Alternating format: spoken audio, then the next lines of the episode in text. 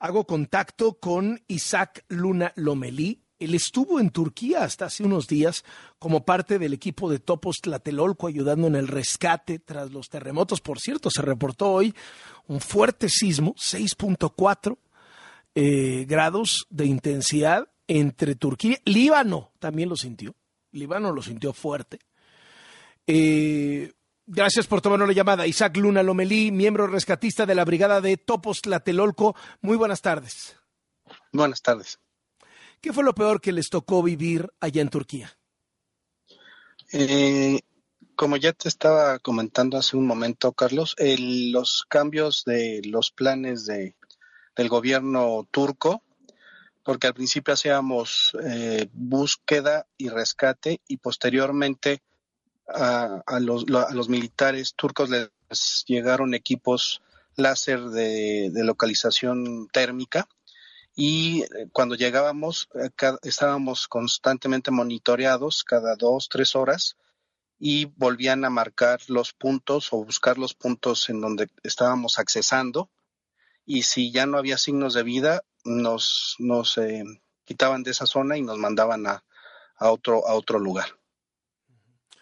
Finalmente les ayudó el gobierno a, llegar a Turquía porque eh, hubo este, entiendo, no, sé si ustedes fueron los que tuvieron un tema con Isabel Arvide, la cónsul en, en Estambul, o fue otro grupo. Sí, fue otro grupo. Ah, bueno. ¿Ustedes eh, cómo les fue con las ayudas del gobierno para poder llegar? Mm, eh, tuvimos apoyo tanto del gobierno turco como de la aerolínea turca de Turkish Airlines y se nos facilitaron y se nos abrieron las puertas para, para poder llegar cuando se abrieron cuando se abrió eh, el, gobierno turco para la llegada de, ayuda internacional. Oye, eh, resistió muchísima gente muchísimas horas. Normalmente se habla de un milagro que de pronto encuentran a alguien nueve días, pero encontraron a alguien nueve, luego a los diez días encontraron a otra persona, luego a los doce días. Es decir, han desafiado lo, que normalmente pensamos, ¿no?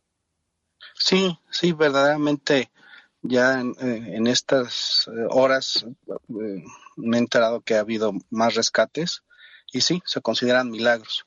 Y bueno, hay unas de las circunstancias es que de alguna manera el, también jugó un elemento desfavorable que fue el, el frío extremo que antes de que llegáramos estaba nevando, pero bueno, continuaban con, con, los con ese clima eh, muy frío y las sensaciones térmicas también.